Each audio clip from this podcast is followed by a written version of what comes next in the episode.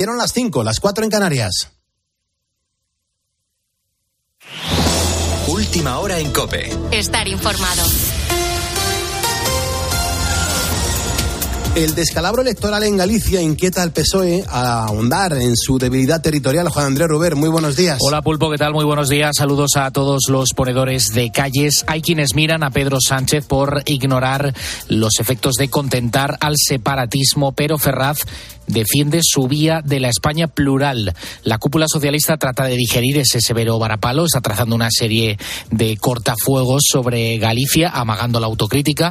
De hecho, solo salió eh, a la palestra la portavoz socialista Esther Peña y evitando ser salpicados. En las alturas del PSOE han maniobrado con la conclusión de que simplemente se ha votado en clave gallega. Nada cambia, apuntan en España. Detalles, Ricardo Rodríguez. La lección extraída de su hundimiento por la cúpula federal del PSOE se resume en la necesidad de afianzar los liderazgos y la falta de tiempo de José Ramón Gómez Pesteiro para consolidar su proyecto porque fue proclamado como cabeza de cartel en octubre. Es casi la única causa que encuentra Ferraz para la debacle. Esther Peña tiraba de refranero. Nunca llovió que no escampase. Así lo dice el refranero, el paramio gallego, porque sin duda ser paciente y trabajar nos hará que vuelva a salir el sol. El sol socialista está Besteiro. La dirección rechaza que haya influido la dinámica nacional ni la ley de amnistía. Tampoco cree que con su estrategia haya engordado al BNG. Defiende incluso que la mayor máquina de fabricar independentistas sigue siendo el PP. Sin embargo, se extiende la preocupación por un PSOE deshecho territorialmente. Y Emiliano García Paje alzaba la voz. El producto de estas últimas elecciones era regional, pero el guiso era nacional. Solo ratificando se puede impedir que un ciclo se convierta en un ciclón, que arrase mucho más de lo que tenemos pensado y previsto. Para desactivarlo, desde el alto mando reivindican el papel vertebrador de sus siglas en España y niegan ser residuales en ninguna parte, a diferencia del PP en Cataluña y el País Vasco. Mientras tanto, Alberto Núñez Fijó se reúne este martes con los líderes autonómicos del PP para empezar a diseñar los próximos pasos de su estrategia. 24 horas después, los populares celebran su quinta mayoría absoluta en Galicia gracias a esos 40 escaños logrados por Alfonso Rueda. Feijó ha este lunes esos resultados con los suyos en Santiago. Allí decía que el resultado muestra al resto de España lo que hace falta para derrotar al sanchismo y a los separatistas. Los españoles ya saben que si concentran el voto en el Partido Popular, frenamos al independentismo y arrinconamos al sanchismo. Ya lo hemos comprobado. Esta es la receta. Concentre usted el voto en el Partido Popular, frenaremos al independentismo y mandaremos a la, a la irrelevancia más absoluta al sanchismo. Segunda reunión en Bruselas entre el socialista Félix Bolaños y el popular Esteban González Pons para tratar de desbloquear la renovación del Consejo General del Poder Judicial con la mediación de la Comisión Europea y Didier Reinders. Ambos líderes dicen que ha habido algún avance, pero que son lentos e insuficientes. El avance es que estamos sentados en una mesa hablando para renovar el Consejo General del Poder Judicial. Llevaba más de un año el Partido Popular sin sentarse en la mesa. Avanzamos muy lentamente, demasiado lentamente, y el problema principal para nosotros no está resuelto. Mientras tanto, el Tribunal Supremo anula el traspaso de competencias de tráfico de la Guardia Civil a Navarra, concluye que no cabe emplear un Real Decreto de traspaso para atribuir una competencia no reconocida a Navarra. Esa competencia ha sido siempre de la Benemérita, ejerciendo la Policía Foral una función subordinada, según señala esta sentencia.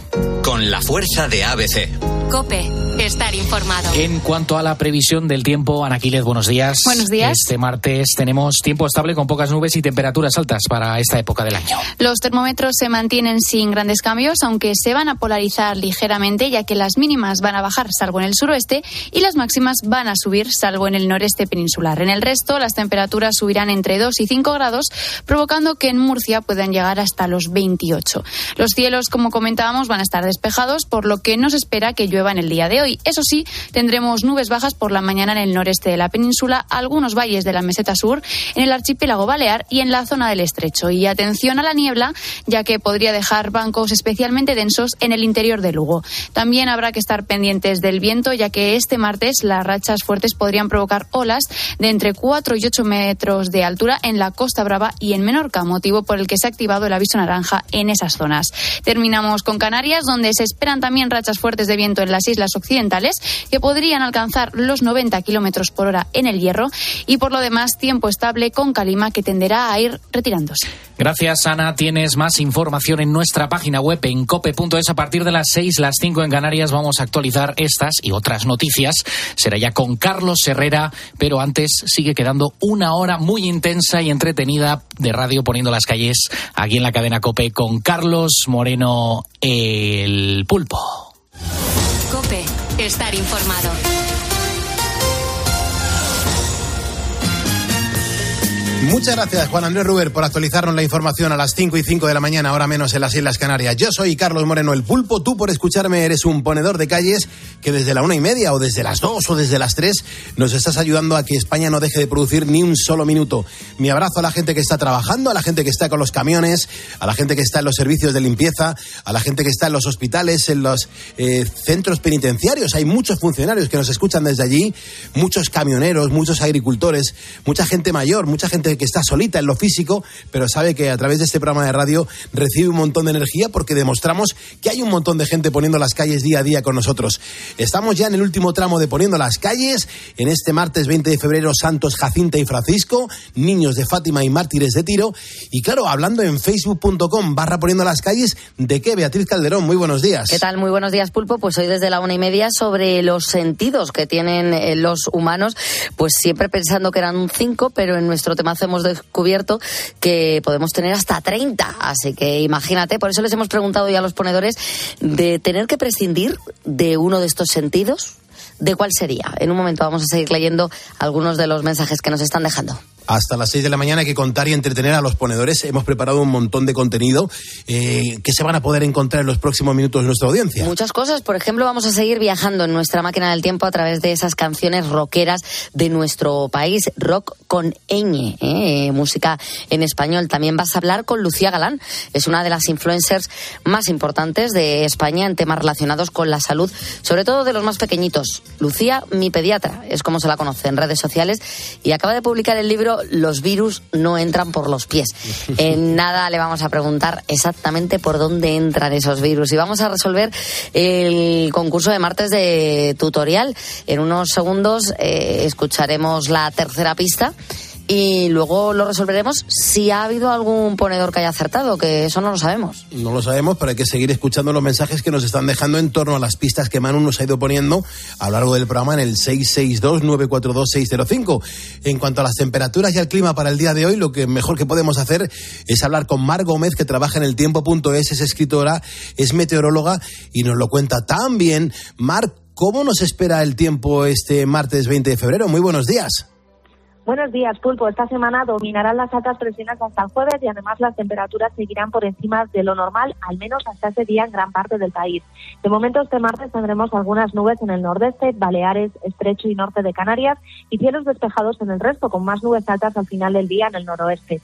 Las temperaturas máximas tenderán a subir en el centro y norte de la península y esperamos máximas de 21 grados en Badajoz, 17 en Ávila, 22 en Córdoba, 19 en Madrid, 18 en Barcelona, 26 en Murcia, 24 en Santa Cruz de Tenerife y 18 en Zaragoza.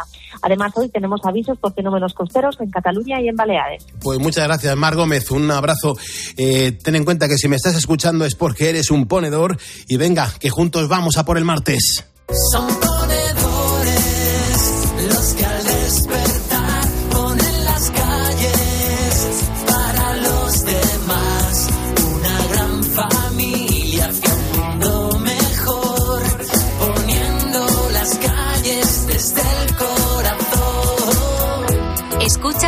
Poniendo las calles. Con Carlos Moreno, El Pulpo. Cope, estar informado. Gente que veo que nos ha seguido en los últimos minutos, Justo Sáenz Galilea, Romu Roncero Vidal, María Josefa Sánchez Garre, eh, Santi Duadén, eh, Miguel Ángel Aponte Maidero, o José Martínez. Son ponedores que nos han seguido en los últimos minutos en nuestro Facebook. Muchas gracias.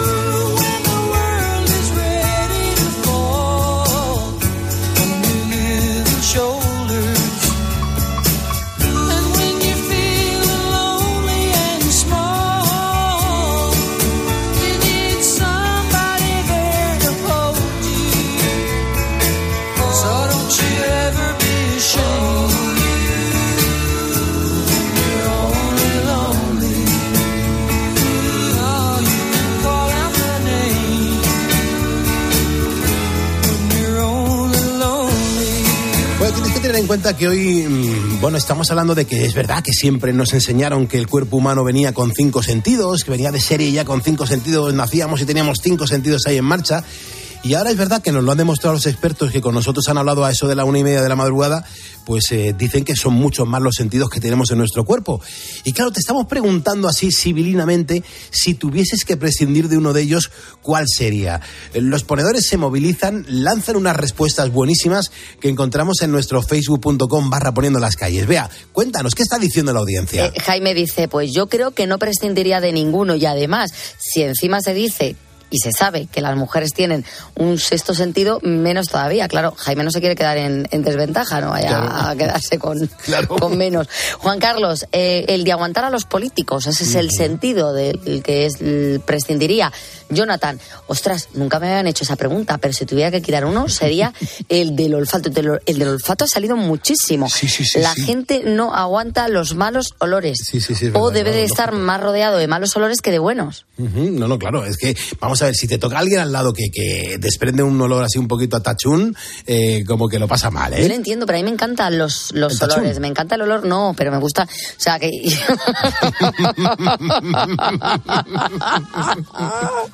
Claro, entonces es que digo, te- el, el tachún, y no, a mí me encanta. Oye, perdona, cada uno tiene sus fetiches, guapo. Déjame aquí a mí con los míos. No, el tachún no. Pero te voy a decir una cosa. Yo, por ejemplo, soy muy obsesiva de los perfumes. Ujú. Y me vuelvo loca. Yo voy a perfumerías nada más que hay. Voy a mirar unas muestras, si tengo un ratito. Pues yo, por ejemplo, no tener el sentido del olfato mm, me molestaría, porque Claro. no podría disfrutar de ese vicio que tengo. Raúl dice: Yo del del olor incluso me ahorraría algunos disgustos, no te digo. Tenemos a la gente súper convencida. Eh, luego está José María, que dice: Vamos a ver, pulpo. Los sentidos están hechos porque son necesarios. No quito ninguno. En todo caso, tendría que aumentar alguno.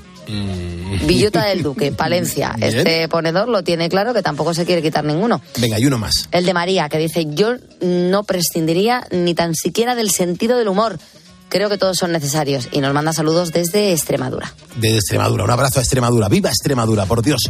Eh, quiero mandar un abrazo a Carlos del Valle Alcácer. Eh, dice que es un conductor de Acotral. Eh, mm, acabo de ver que nos acaba de seguir en facebook.com barra poniendo las calles. Carlos del Valle Alcácer. Que sepas que eres el ponedor número 110.999. Eso significa que el próximo ponedor que le dé a seguirnos a nuestra cuenta de Facebook será el número 111.000 en 000. 111.000. Así que a ver quién, quién lo consigue, a ver si lo podemos conseguir antes del próximo viernes. Ahora, en este martes del tutorial, tenemos que seguir jugando y avanzando para averiguar mm, quién nos está enseñando el tutorial que por fragmentos Manu nos está poniendo desde las 3 y cuarto de la madrugada, que estamos aquí haciendo radio en directo. Manu, minuto y resultado. Pues el minuto y resultado es que ya hemos puesto las dos primeras pistas y ahora tocaría poner una tercera, pero Pulpo, antes, si te parece, ponemos las dos primeras para esa gente que se acaba de incorporar con nosotros. Harías bien, harías bien. Sí, ¿no? Harías Pues- bien.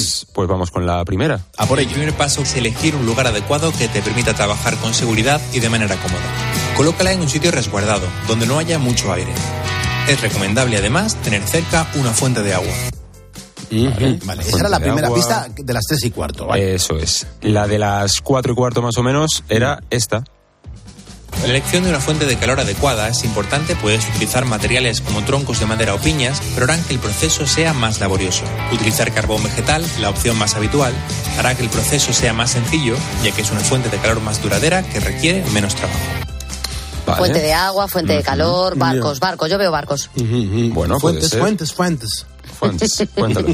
Bueno, pues ya con todos puestos al día, mismas oportunidades, vamos con la tercera y última pista. Cuando todo el carbón esté blanquecino, es el momento en el que puedes empezar a colocar la carne.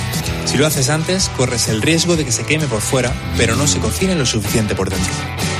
No pases la carne directamente, déjala fuera del frigorífico para que coja la temperatura ambiente antes. Vaya, yo Ah, aquí vale, ya voy vale, pillando el truque. ¿eh? Así sí, así sí. Claro, claro, claro. Pero hay que esperar un poquito, hay que ir, pues eso, progresando en el tutorial.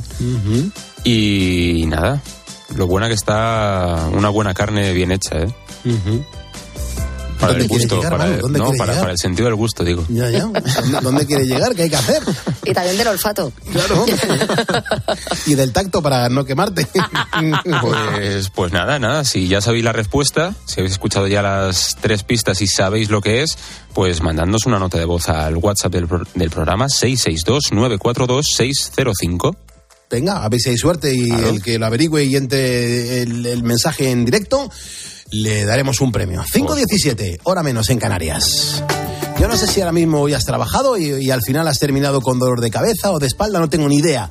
Bueno, pues escucha bien lo que te digo, que al dolor, Ibudol. Sí, sí, Ibudol. Ibudol es el ibuprofeno que se bebe y lo puedes llevar a todos los sitios en formato stick pack. Vamos, que no necesitas un vaso de agua. Y es que al tomarlo, verás que sabe bien y cómo te alivia. Y por eso te digo que al dolor, ni agua. Ibudol es un medicamento sin receta que está recomendado en adultos y también en niños a partir de 12 años.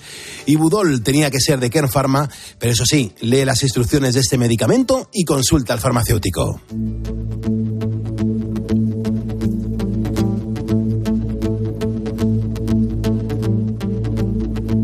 ...5.17, las 4.17 en las Islas Canarias. Recuerda que a partir de las 6 de la mañana Carlos Herrera está en la cadena COPE. Eh, es verdad que cuando mm, hacen preguntas a la población, em, bueno, preguntas a la población de, temas, eh, de qué temas mm, son los que más nos preocupan a toda la población, pues es verdad que siempre aparece como uno de los primeros la salud, y es verdad que nos preocupa a todos, ¿no? Y es que, claro, es una cuestión que en algún momento de nuestra vida eh, nos afecta eh, a todos, ¿no? Y sobre todo nos va a afectar. Y es que, además de cuestiones de salud, hay que tener mucho cuidado porque son muchos los mitos y también los bulos que van de boca en boca o corren por las redes y que lo único que hacen es confundir y en ocasiones llegar a poner en peligro a la vida de las personas. Y por eso en este programa de radio, en Poniendo las calles, nos gusta solventar las dudas preguntando a quien más sabe sobre esas cuestiones. Hoy, por ejemplo, mm, nos ayuda a poner las calles Lucía Galán Bertrand, más conocida en en el mundo de la divulgación como Lucía mi pediatra. Y acaba de publicar el libro Los virus no entran por los pies. Es un trabajo que ayuda a derribar los mitos sobre la salud física y mental de niños y también de las familias. Lucía Galán, muy buenos días. Buenos días, Pulpo. Qué alegría estar aquí de buena mañana. Muchas gracias. En el día que estamos preguntando por los sentidos aquí en Poniendo las Calles, te agradezco un montón el madrugón a las 5.19 que estés aquí como una campeona poniendo las calles. Déjame que cuente a los ponedores que tú eres pediatra, eh, eres eh, una especie en algunas comunidades casi extinta, eres también escritora, eres fundadora, eres directora de Centro Creciendo. Y claro, eh, has sido distinguida dentro de los mejores 100 médicos de España y en tus redes sociales tienes más de un millón de seguidores. Además, es madre- eres madre de dos adolescentes, que, que además tengo yo aquí el dato de que no nacieron siendo adolescentes, ¿verdad? Hombre, Digo pues yo. sí, me ha gustado eso, ¿eh? Digo yo. Que no han nacido siendo adolescentes, porque hay veces que yo hablo pues desde la experiencia de mis 20 años como pediatra, pero también como madre, ¿no? Y entonces cuando habla del, hablo de la etapa más de los más pequeñitos, hay muchas madres que dicen, bueno, sí, como si fuera tan fácil, claro, es que los tuyos son adolescentes. Y oye, perdona, que mis hijos efectivamente no han nacido adolescentes, que por donde tú vas yo ya he vuelto tres o cuatro veces. es verdad. Que, que digo yo que, mm, que, claro, que si somos los padres las, las víctimas perfectas para, para caer en bulos relacionados con la salud, por eso de que siempre, bueno, como que queremos lo mejor para nuestros hijos. Realmente sí, somos carne de cañón Mm. porque todo lo relativo a la maternidad y la paternidad pues está rodeado de mucho miedo, de muchas preocupaciones, de muchas inseguridades, ¿no? Es el, el campo de la medicina es un campo complejo de por sí, donde los avances van a una velocidad a veces rápida y cuando lo juntas eh, con, con la emoción propia de que toda madre y todo padre tiene de, del temor de que su hijo le pase algo grave, pues realmente es, un, es como la tormenta perfecta, ¿no? Para que los bulos eh, se divulguen rápidamente y ocupen, vamos, barras de bar, piscinas de urbanización, colegios y hasta salitas de espera del pediatra. es verdad. Así que sí, me temo que somos bastante vulnerables a la desinformación. Yo a veces pienso, eh, Lucía, que, que la evidencia científica mm, como que debería ser siempre el camino, ¿no? Donde nos teníamos que fijar. ¿Tú a quién crees que, le interesa que desviemos la atención en todo esto? Pues hombre, yo creo que mm, aquí, fíjate que hace, pues cuando nuestros padres eh, tenían a sus hijos pequeñitos, pues la, la información iba pues de casa en casa, de no la fuerza de la comunidad, de la tribu, de la gente del pueblo y poco más. Pero desde la irrupción de las de las redes sociales y, y de algunos medios de información que pues que captan lectores a base de titulares muy alarmistas que se alejan realmente de, de lo que es nuestra práctica diaria de, de la medicina pues claro mm, comprobamos que el miedo se ha apoderado de, de las familias y que y que son carne de cañón para caer en este clickbait facilísimo, ¿no? De clicar en la noticia y luego darte cuenta que realmente las cosas no son así. No son así. Pero quien no clica en la noticia se queda con ese titular. Entonces, pues a determinados medios de comunicación les interesa eh, que, esta desinformación corra como la pólvora porque tienes a los lectores cautivos, pero, pero bueno, yo creo que toca hacer un poco de reflexión y que la evidencia científica llene los titulares de prensa desde la calma y desde la serenidad, no desde el miedo. Eh, hay un montón, claro que podría estar hablando contigo hasta, hasta que comentase Expósito mañana a eso de las 7 de la tarde. Eh, pero hay una historia que me encanta y siempre, quizá porque a mí en mi casa me la han dicho mm, toda la vida, ¿no? Mi padre me decía siempre que me veía descalzo por, el- por, la casa. Mm, Dice, "Cá- cálzate que vas a coger frío por, por ir descalzo o incluso me decían que me iba a poner malo por mojarme con la lluvia. Quiero saber, Lucía, mm, de tu parte, si esto es así o no es así. No, no es así. No, es así. No, no. Los virus no entran por los pies. No, los niños pueden caminar descalzos todo lo que quieran por casa porque no hay ningún peligro. Ni se bajan las defensas, ni cogen un catarro, ni les duele la garganta. Los virus son unos microorganismos vivos que viven en nuestra garganta y en nuestra nariz y se transmiten por el contacto directo de una persona con otra persona a través de, de hablar muy cerquita o de toser o de reírnos o incluso a través de nuestras manos. Pero los virus no están en el suelo, con lo cual el caminar descalzo no tiene ningún ninguna evidencia científica de que, de que, de que nos hagan más susceptibles a, a coger ninguna infección. Lo que sí que ocurre con el frío, y es que el frío no resfría de por sí, lo que resfría realmente es el virus, es la infección que entra en contacto con nosotros, pero el frío lo que hace es que nuestros primeros mecanismos de defensa que tenemos en la nariz y en la garganta estén un poco como a medio gas, con lo cual nos hace más vulnerables. ¿no? Las defensas que tenemos en nuestra nariz, que tenemos ahí unos agregados linfocitarios que son los primeros que luchan contra las infecciones, a temperaturas bajas están como más perezosos. Entonces, un virus en primavera a lo mejor no nos causa ningún tipo de patología y en invierno con el frío, pues se juntan ahí que nuestras defensas están un pelín más tocaillas y, y el virus progresa. Pero realmente lo que enferma es el virus o la bacteria, pero no el frío. Pues es impresionante. ¿Sabes lo que pasa? Que yo, eh, yo, yo a mi hija, es que le, le- le- claro, le, le sigo diciendo lo que me han enseñado mis padres. Y yo me imagino que le pasará a mucha gente que me está escuchando en este momento, que es que hemos heredado tantos mensajes, siempre buscando lo, mejor para nosotros, ¿no? De nuestros padres, que ahora, de repente, en este 20 de febrero de 2024, eh, Lucía, no- no- nos vas a cambiar todos los registros, pero que, que, bueno, que siempre nos viene bien saber para que estemos un poco en la realidad, ¿no? Y eso yo creo es súper importante. Por ejemplo, yo con tu libro eh, y lo que estás comentando ahora mismo, estoy aprendiendo una barbaridad. Y cuando se dice que toda la vida se ha hecho así, también podríamos estar diciendo que toda la vida se ha hecho mal, entonces, ¿no? Pues que toda- pues pues pues depende. Pues a veces Hmm. toda la vida lo hemos hecho mal, como por ejemplo echar alcohol en las en las recetas de cocina, porque claro, como todos sabemos que el alcohol se evapora, pues la realidad es que no se evapora al 100%. De hecho, tras 30 minutos de cocción, todavía puede quedar hasta un 40% de alcohol en las recetas y esto en una mujer embarazada, por ejemplo, pone en grave riesgo al, al bebé. De hecho, 10 de cada mil niños que nacen en nuestro país tienen un trastorno que llamamos trastorno del espectro alcohólico fetal, que tiene una pueden tener discapacidad intelectual, trastornos de conducta, de memoria, eh, problemas auditivos, cardíacos, renales, y es, y es algo relativamente frecuente.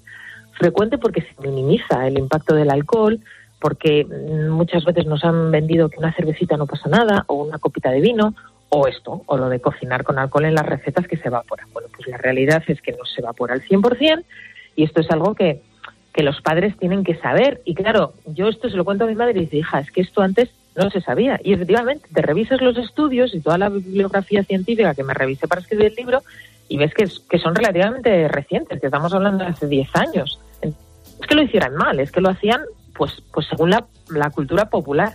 Pero ahora, gracias a Dios, tenemos un método científico que nos dice cómo tenemos que, que- que estudiar las cosas que nos preocupan, sobre todo cuando afectan a la salud de los más pequeños. ¿no? Pues algunas cosas las hemos hecho mal por desconocimiento y otras han ido cambiando, como por ejemplo la muerte súbita de- del lactante. Antes se pensaba, antes de los años 90, se creía que dormir boca abajo era el método más seguro para poner a dormir a los bebés de 0 a 6 meses. Y a partir de los años 90 se hizo una campaña universal en todos los países del mundo porque se demostró, después de analizar miles y miles y miles de niños en distintos países, que el dormir boca, boca abajo lo que hacía justamente era aumentar un 50% el riesgo de muerte súbita. Entonces hizo una campaña universal para cambiar a los niños boca arriba y las tasas de mortalidad infantil disminuyeron un 50%. Entonces mm, yo misma estudié que había que dormir boca abajo a los bebés hasta que llegó el método científico con un metaanálisis que recogía miles de niños de muchos países de, del mundo, donde nos dijo lo contrario y la experiencia luego nos, nos corroboró estos datos. Y ahora hemos cambiado, los niños tienen que dormir boca arriba desde los años 90, lo insistimos en cada revisión, ¿no? Pero a veces la ciencia cambia y a veces descubrimos cosas nuevas. Lucía Galán Bertrán, es decir, Lucía, mi pediatra, es, es una apasionada del conocimiento y también de la divulgación. Y claro, en, temas relacionados con la salud, Lucía, eh, no sé, mm, lanzo la pregunta aquí en directo, en poniendo las calles al aire. Yo no sé si deberíamos saber menos y hacer más caso de los, mm, bueno, más caso a los profesionales o, o realmente está bien con informarse y ya está. Está muy bien estar informado, está muy bien. Y fíjate que yo llevo 20 años ejerciendo y noto un cambio, porque antes había como una confianza o desconfianza plena en el profesional, ¿no? Y, y ahora los pacientes de hoy en día, y no consultaban más allá de lo que les decías, y ahora realmente los padres vienen muy bien informados y, y no se conforman con lo primero que les dices y te hacen preguntas realmente muy incisivas, muy inteligentes, que, que, que vienen de, de una persona muy curiosa, ¿no? Y a mí eso me parece genial. Quiero decir que yo cuando veo un niño preguntón me encanta porque yo he sido una niña súper preguntona y Muy me bien. encanta. Muy bien. Y cuando veo unos padres que realmente se interesan y vuelven a explicar y entonces esto sería como esto y hace un dibujo y tal, pues, pues es que me parece que es fantástico y eso además a nosotros, a los profesionales sanitarios, nos obliga a estar más actualizados que nunca, porque hay determinados temas en los que a veces te encuentras que la familia eh, sabe más que tú en algo muy concreto, ¿no? Y eso a, a mí me gusta, porque a mí me estimula a hacer las cosas cada vez mejor. Pero también es verdad que discernir entre una fuente fiable y no fiable en el mundo de la medicina a veces no es sencillo.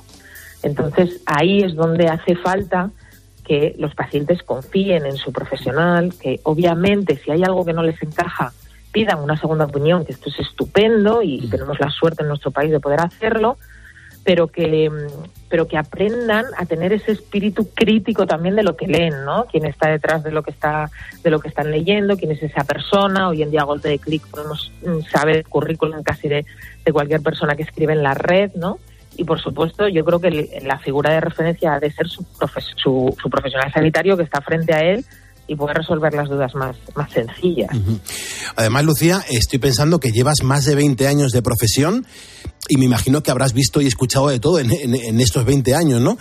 Por ejemplo, en el libro mm, lo que haces es que das unas claves maravillosas de la actuación de los padres en ciertos casos y sinceramente es para echarse las manos a la cabeza, especialmente en el mundo de los niños, más que nada porque mm, nos cuesta acostumbrarnos que, bueno, a que su cuerpo eh, está en cambio constante y esto lo solemos atribuir a enfermedades como pensar que, que un bebé que, que estornuda nada más nacer es porque está resfriado. Pero yo creo que es que esto no es así, ¿verdad? Claro. No, esto es muy curioso porque yo durante muchos años trabajaba en el hospital y entonces pasaba la maternidad por las mañanas de los niños que habían nacido durante la noche y entonces a lo mejor entrabas en la habitación y, y el bebé tenía cinco horas de vida y estornudaba, ¿no? Y entonces las abuelas, hay que ver, es que ya se ha resfriado, ¿ves?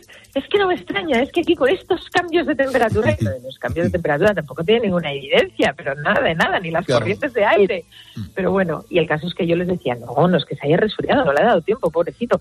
Es que el bebé pues tiene unos cilios, unos pelillos en la nariz, que son los encargados de, de expulsar las, las, las partículas que pueda respirar y que puedan poner en riesgo su, su salud y entonces ¿cómo las expulsa? Pues a través del estornudo. Son, son mecanismos reflejos que nos ayudan a, a que nuestro cuerpo funcione. Y entonces el bebé está respirando por primera vez en su vida, está inhalando aire del exterior y en ese aire pues habrá muchas partículas que sus pequeñas narices dirán, oye, esto me sobra, pues estornudo, estornudo, estornudo. Y lo explicas una vez y se acabó el mito. O sea, ya esa abuela se va a encargar de decir a todos los familiares que no se ha resfriado, que me ha explicado la pediatra, que esto es un acto reflejo de los bebés y, y que es estupendo y quiere decir que su, que su cuerpo funciona. Bueno, pues desde ahí a todo lo que te puedas imaginar en todas las edades. Qué interesante. Otro tema, eh, Lucía, que, seguro que eh, hay muchísima gente que te está escuchando con muchísima atención, muchos ponedores de calles. Otro tema eh, que siempre ha habido mucha polémica es si hay que dejar que el bebé llore para no malcriarlos o hay que atenderle y darle mimos. A mí, desde luego, como padre, mm, la, lógica siempre me ha dicho que hay que achucharle. Yo soy muy de achuchar, he achuchado muchísimo a mi hija. Y, yo no sé si he hecho bien o, no he hecho bien o se hace correctamente, no tengo ni idea. Pues claro, desde la lógica y desde el instinto de seres humanos que somos, seres sociales, que necesitamos amor, calor, cuidados, necesitamos sentirnos eh, queridos, abrazados y esto es inherente al ser humano. Entonces, no hay ningún sentido en dejar llorar a un bebé en la cuna. Los bebés solo tienen dos necesidades vitales cuando nacen, que es comer y amor y cuidados y apego y vínculo. Y ambas las manifiestan a través del llanto porque no tienen otra manera de pedirlo. El niño de tres añitos te dice, mamá, deja el móvil y cógeme en brazos. Pero el, el bebé recién nacido no lo sabe, ¿no? Entonces, ¿qué hacen? Lloran y el llanto puede ser manifestación de frío, de calor, de dolor, de mimitos, de, de muchas cosas, de, malestar. Y nuestra obligación como padres o como, como adultos que somos es proteger a, nuestros bebés, cuidarlos, amarlos y establecer un apego seguro. Y el apego seguro se establece a través del contacto directo. ¿A quién no le gusta recibir un abrazo cuando, cuando está, cuando está, cuando se encuentra mal, no? Es, es, es que eso mismo lo trasladas a una persona adulta y dices, no, no, no, ese, ese hombre está ahí llorando, pero, o sea, mi padre está ahí llorando, no lo voy a abrazar porque a veces se va a mal acostumbrar a los abrazos, ¿no? ¿Y por qué lo hacemos con los bebés? ¿Con nuestros propios hijos? Pobrecitos. Di que sí. Otro mito, Lucía, que, que se ha convertido en, en- en frase muy habitual, es el de mm, dormir como un bebé. Eh, quien lo dijera por primera vez sabía un poco de bebés, ¿verdad? Muy poco, sí. Ay, es que de verdad duerme como un bebé y los bebés realmente hasta los seis meses se despiertan cada hora y media, dos.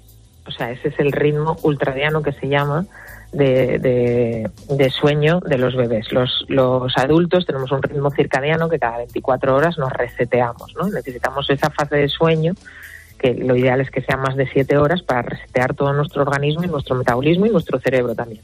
Bueno, pues los bebés menores de seis meses, ese ritmo de 24 horas lo tienen cada hora y media, dos. Se llama ritmo ultradiano. Entonces lo normal es que tengan despertares, despertares cada hora y media, dos. Así que Vale. dormir como un bebé, vamos, yo, yo no, yo prefiero dormir como una adulta con la conciencia tranquila. Lu- Lucía, nos estamos quedando sin tiempo, son las 5.34, pero sí que mm, qui- quisiera reflexionar sobre eso de que últimamente pues hemos comprobado lo importante que son las vacunas para combatir los virus, pero aún así los bulos eh, siguen colando en la población. Por ejemplo, ¿cuál es el riesgo de rechazar las vacunas? Especialmente para los más pequeños, que son los protagonistas ahora mismo de poniendo las calles. Pues la respuesta corta es el mayor riesgo que asumes es perder a tu hijo. Fíjate. O sea, mm, Fíjate.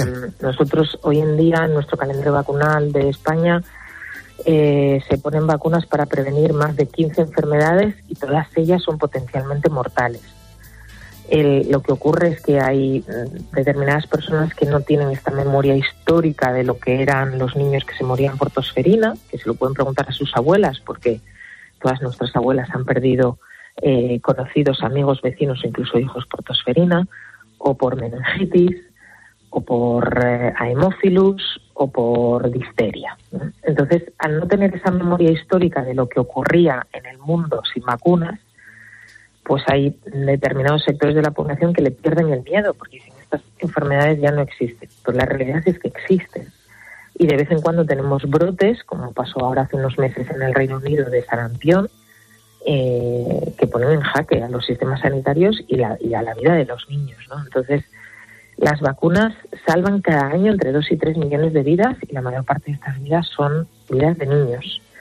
Eh, yo que soy miembro del Consejo Asesor de UNICEF y he viajado con ellos a terreno, a África varias veces, ahí te das cuenta, ¿no? Ahí te contabas con mujeres que cuando había campaña de vacunación venían al punto de vacunación después de estar caminando dos o tres días con sus bebés a cuestas, a 40 grados, y ahí no había debate. O sea, ahí era vacunar o, o lo más probable es que alguno de tus siete o ocho hijos falleciera de una simple diarrea o de una neumonía, que son las causas más frecuentes de mortalidad en estos países, ¿no?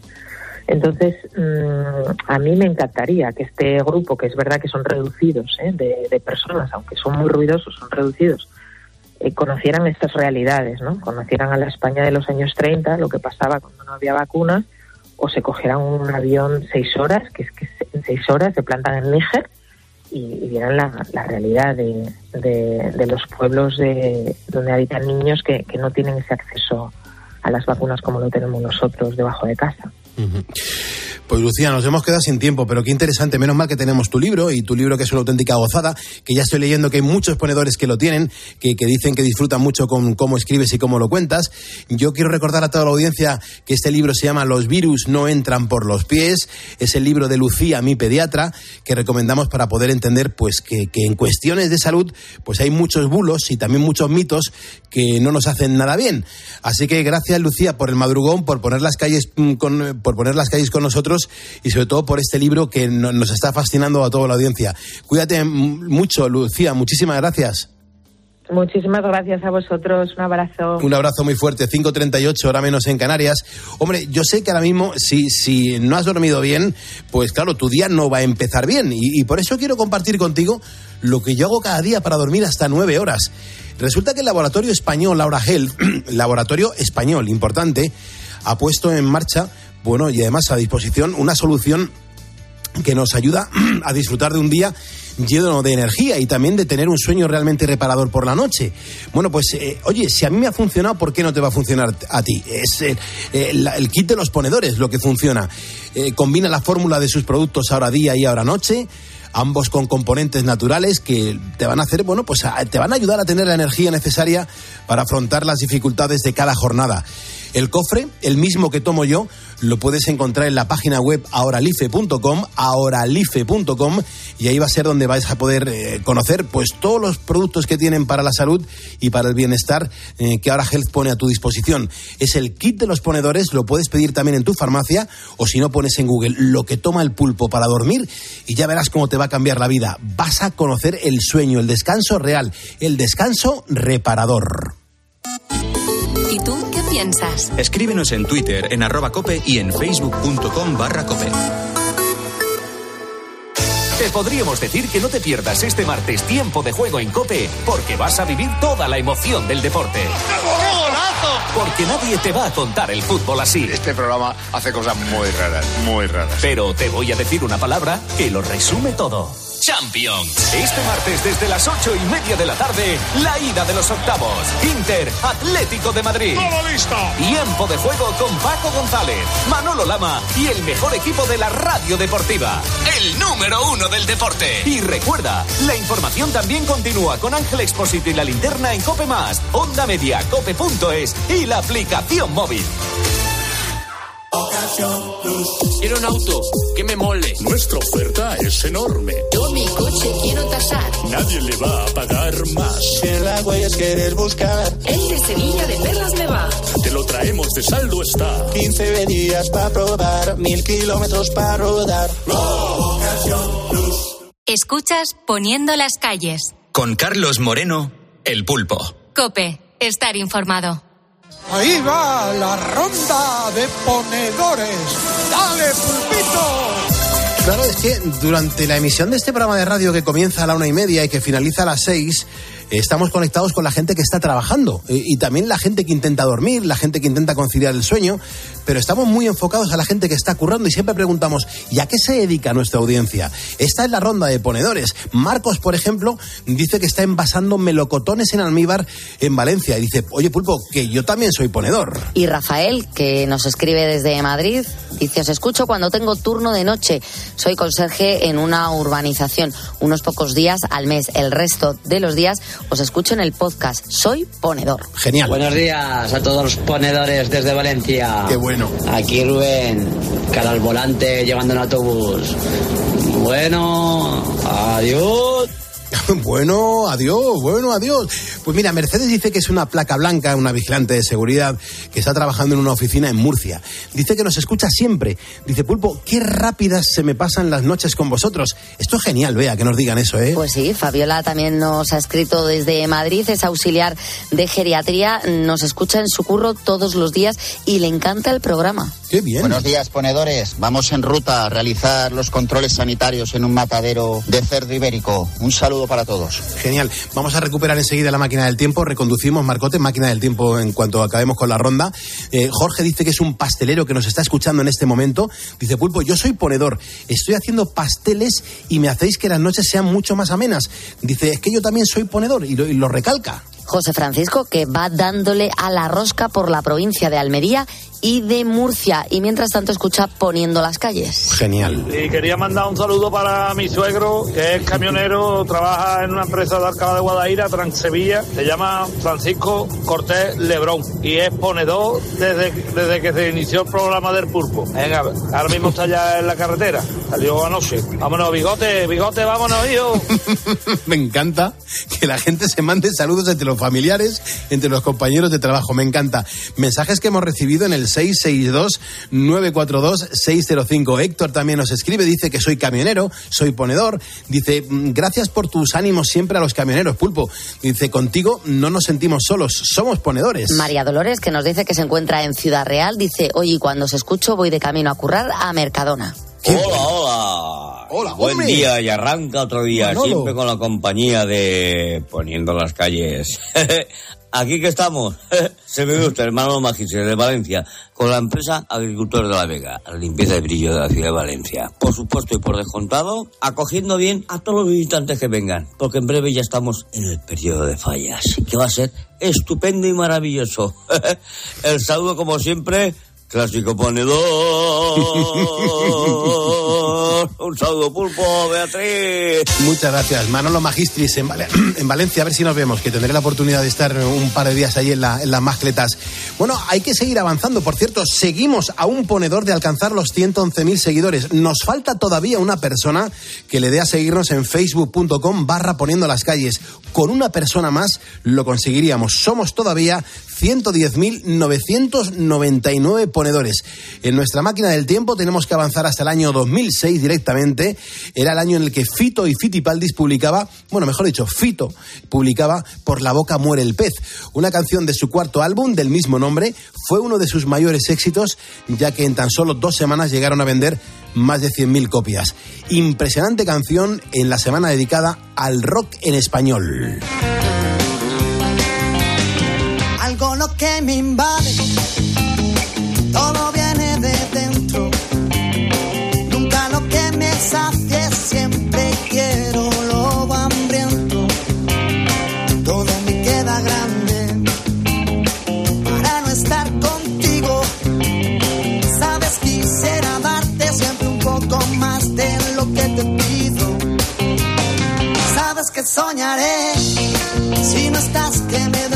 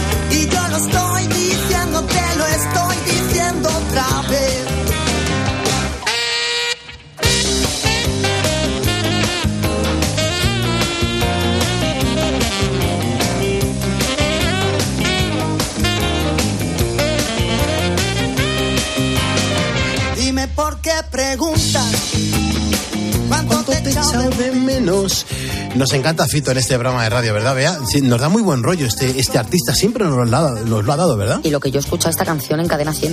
Ujú, Esta canción siempre ha sido un pelotazo y siempre nos ha dado muy, muy buena vibra, que dicen ahora los modernos. Bueno, son las 5.46, las 4.46 en Canarias. Manu Pérez, eh, tú eres el responsable de la sección de- del tutorial, el jugar, el, el- bueno, el, el juego del tutorial, donde a través de unos cuantas ediciones, unos cuantos cortes que le haces a un tutorial que cualquier persona puede escuchar eh, en, la- en las redes sociales, en YouTube y en cualquier sitio, eh, la gente tiene que averiguar qué nos está enseñando el tutorial en el día de hoy. Pues sí, Pulpo, es que, bueno, a lo largo de todo el programa hemos ido poniendo esos sonidos de los que hablabas, del tutorial de YouTube, en el que nos enseñan a hacer algo. Y yo siempre me apunto cosas para luego hacerlo en mis ratos libres. El objetivo es que con esas pistas los ponedores adivinen qué es lo que estamos aprendiendo. Vamos con alguno de esos mensajes que hemos recibido. Buenas noches, ponedores. Con la primera pista, aquí Luis, en placa blanca desde Alcobendas, Madrid. Eh, yo creo que es para pintar, para pintar algo. Buenas noches, pulpo, familia. Pero de arena, panadería La, la, La Tabona. Primera pista, yo creo que va a hacer una barbacoa, pasar unas castañitas, unos calbotes o algo de eso. Y tiene que tener la fuente de agua y la bota de vino al lado. Aparcar la bici en el garaje. Buenos días, soy Buenos Pedro días. de Cáceres. Van a montar una piscina. Pista número uno. Soy ponedor. Buenas noches, Pulpo, Bea y compañía. Eh, primera pista, mi nombre es Javi, de Barcelona. Primera pista, eh, van a cortar con una radial y lo de la toma de agua para combatir el polvo. Uy, qué bu- ay, Tú imagínate, tú imagínate, radial, una piscina. Hay imaginación, ¿no? Hay mucha imaginación. Hay imaginación, a lo mejor está argumentado, no O sabemos igual realmente qué, qué es lo que nos está diciendo el tutor. Ostras, es que bueno, tiene todo su sentido, ¿eh? la verdad es que hay respuestas muy buenas. Pues razón no le falta, Pulpo, pero Eh, Manu, ¿tú, tú sufres cuando notas que la gente lo está haciendo bien? yo...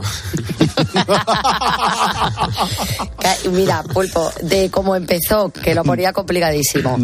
A Hoy por ejemplo, el, el final ha, ha dado a pie a que la gente pueda fácil, participar al menos. Bueno, eso es lo importante. La gente siempre participa, otra cosa es que lo Sí, bueno, no. participar con ganas. Lo que pasa- ¿Ya han participado muchas personas? pero muchísimas. ¿En muchísimas. serio? Qué Sí, sí, bueno, sí. ¿no? Sí, sí, sí. O sea, me lo está diciendo Enrique que, bueno, te los voy a ir mandando los mensajes, pero es que es que es una barbaridad los que están entrando hoy. Vale, vale, vale. Pues venga, vamos a ver qué, qué- qué nos estaba enseñando el tutorial en el día de hoy. Venga. El primer paso para hacer una barbacoa con garantías es elegir un lugar adecuado está. que te permita trabajar con seguridad y de manera cómoda. Ahí hacer está. una barbacoa, tal cual, ¿no? Hacer una barbacoa, claro que sí. Claro que sí. ¿Cuánto nos gustan las barbacoas en este... Bueno, ta- ¿cuánto también nos gustan las barbacoas en este programa, verdad? A mí concretamente la panceta, ya lo he dicho. Muy bien. Qué rico. Y los choricitos, bueno, todo, todo, todo, todo, todo, todo. Es que todo está muy bueno, pero la panceta, lo del bocata de panceta, Eso es maravilloso. Eso es maravilloso, Con un buen maravilloso. pan tostado, claro. Mm, Manu, entonces, eh, ¿tienes ganador? ¿Vas a entregar Pues, un premio a alguien? Claro, es, es Sotero de, de la panadería que ahora mismo no recuerdo el nombre, pero que sí que ha dicho. Pero nada, le enviaremos ese, ese regalo. Ah, em, vale, pues Vale. la- eh, vale, vale, perfecto. Pues a ver si hay suerte y le mandas un buen regalo. ¿De Por acuerdo? supuestísimo, claro que sí. Venga, Manu, muchas gracias. Nada.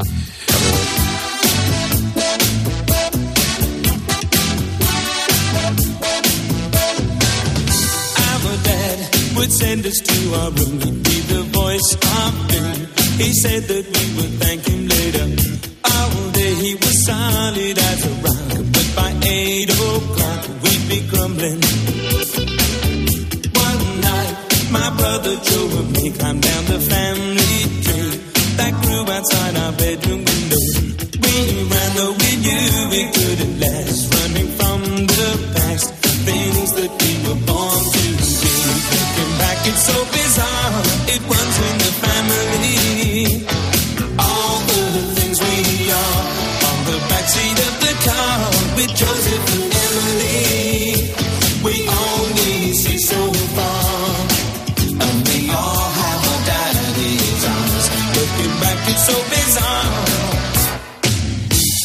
Level 42, los Level 42. Fidel Iglesias está en Valencia, es el papá de Dani IE y nos pide un saludo para él. Así que Fidel Iglesias, te saludan, que también sabemos que eres un ponedor de calles. Pues muchísimas gracias.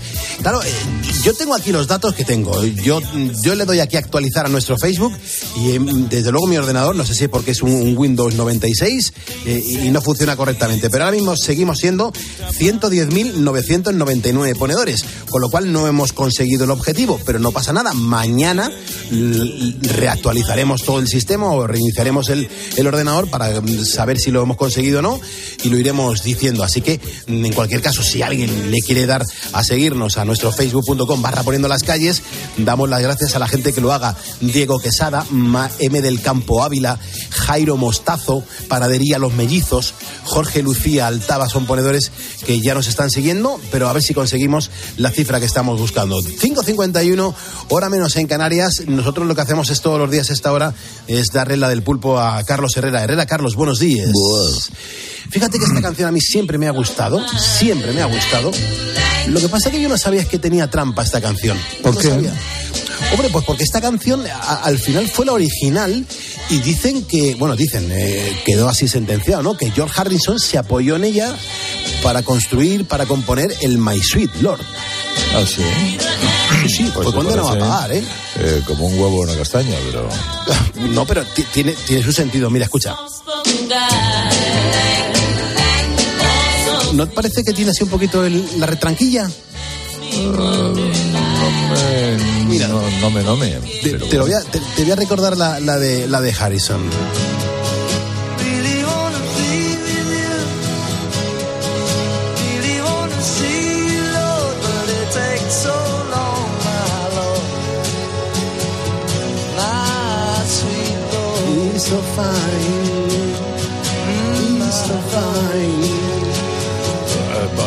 Si se parecen estas dos canciones, se parecen 500 millones de canciones. Bueno, ya, ya, oye, pues aquí le- le- fue condenado a pagar medio millón de dólares en el año 81, un Ya. día como hoy en el año 81, ¿eh? Para mí me da que Harrison no necesitaba. Ya. hubieras dicho un compositor que hizo una canción en su vida, pues todavía, pero Harrison eh, no necesitaba, me da a mí la impresión, en ningún momento estas cosas, ¿no? Ujú. Pues mira, le, sentenciaron y, fue lo que pasó con esta canción. Pero efectivamente, que George Harrison tiene unas obras musicales maravillosas, Herrera. Maravillosas. Hoy, por ejemplo, también es un buen día para, bueno, acordarnos de que hace 66 años, en el día en el que Carl Perkins eh, rompía el contrato con Sun Records. Carl Perkins hizo muy buenas obras musicales, pero desgraciadamente fue el típico autor de canciones que, luego el éxito se lo llevaron otros. Por ejemplo, este es el Blue South Shows que llevaría al número uno Elvis Presley.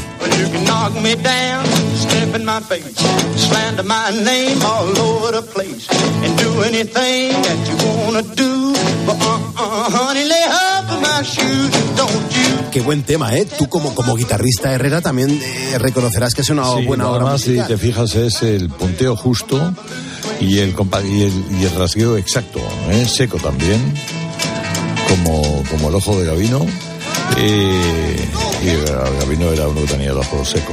¿Cómo que lo- ¿quién, es, quién, es, ¿Quién es Gavino? O Gavino era uno del pueblo que tenía el ojo seco. Y entonces se decía siempre, está más seco que el ojo de Gavino. Ah, vale, yo había oído el ojo Inés, que está más seco que el ojo Inés.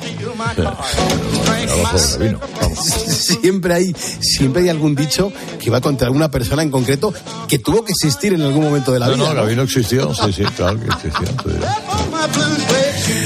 Hay que ver. Oye, que hay, hay muchos artistas que, que hicieron muy buenas obras musicales, pero luego el éxito se lo llevaron otros, ¿eh? Sí, pero normalmente el que da primero da dos veces, ¿eh? Hmm. Pues este, este lo pasó un poco mal porque este lanzó la canción, Elvis Presley se dio cuenta y dijo, oye, aquí voy a hacer yo la, mi versión y, y fíjate dónde se puso Elvis Presley con, con esta canción de, de Carl Perkins. Herrera, que te toca a ti, que comienzas a las 6 de la mañana, en 5 minutos. Pues a ver qué cuento. Uf, desmoralización en el PSOE, estoy disfrutando mucho, ¿qué quieres que te diga? Ya. Eh, bueno, pero siempre que llueve escampa. ¿eh? Ya, ya, bueno, claro, estamos aquí a unos días, pero bueno, déjame que lo celebremos, por favor. bueno. Vale, lo ese de Camarias. Pues de Camarias, de Camarias. Minuto más Snake.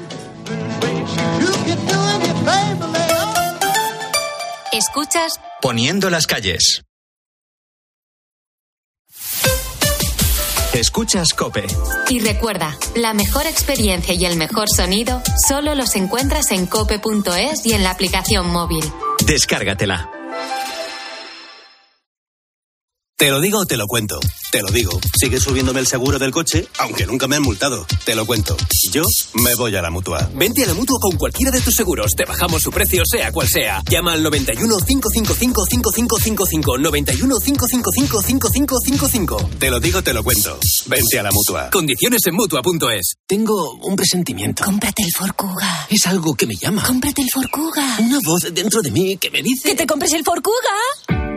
Hazle caso a tu instinto y hazte con el Ford Kuga, el híbrido enchufable más vendido en España y Europa. Ahora por tiempo limitado con un precio nunca visto. También disponible el Kuga híbrido, lo que diga tu instinto. Hola, soy Barturo Valls. ¿Cómo? ¿Barturo Valls? Sí, porque soy Arturo en el bar. y hoy soy tu camarero. Pues ponme un colacao. Y en vaso grande. Como quieras, figura, que aquí cada uno lo pide a su manera. Marchando tu colacao. Contratar la luz con Repsol, ahorrar en tus repostajes. Contratar la luz con Repsol, ahorrar en tus repostajes. Contratar la luz con Repsol. ¿Pero qué estás haciendo? Contratar la luz con Repsol. Porque ahorro 20 céntimos por litro en cada repostaje durante 12 meses pagando con Wilet. Contrata la luz con Repsol en el 950 52 50 o en Repsol.es y enciende tu ahorro. Quiero explorar sin importarme cuando volver el exterior.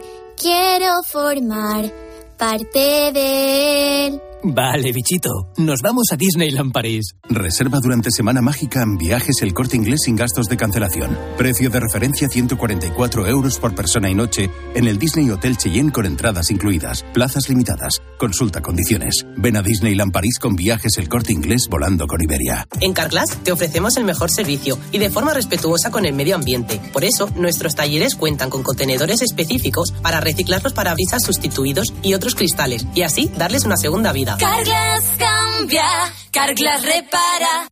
En tiempos de cambio no solo importa saber lo que pasa a tu alrededor. Ahora mismo hay en España unos 170.000 bares, pero fíjate, son 8.000 menos que el año anterior. Y donde más están desapareciendo es en los pueblos, especialmente en Castilla y León y Galicia. Sino también cómo te afecta. Cómo te afecta. Isabel, ¿y por qué tenéis tantas dificultades ahora para sacar adelante un bar? El incremento fiscal a todos los niveles y sobre todo... De lunes a viernes de 4 a 7, Pilar Cisneros y Fernando de Aro te ofrecen todas las claves en la tarde de Cope.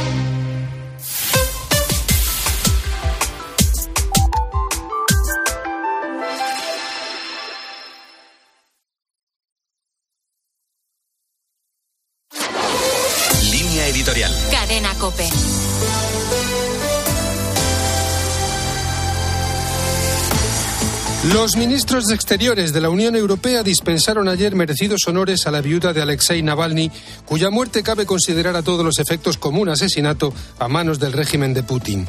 Pero una cosa son las palabras y otra los hechos, todavía muy alejados de lo que cabría esperar de los 27. Navalny era mucho más que un líder opositor.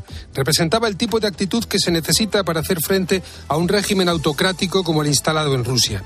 Su misma existencia significaba una afronta intolerable para Putin, incapaz de soportar que alguien desenmascare las miserias y la enquistada corrupción de su régimen en vídeos que siguen recibiendo millones de visualizaciones. Mayor desafío aún fue su atrevimiento a plantar cara al régimen mediante la siempre subversiva técnica del humor y la resistencia no violenta.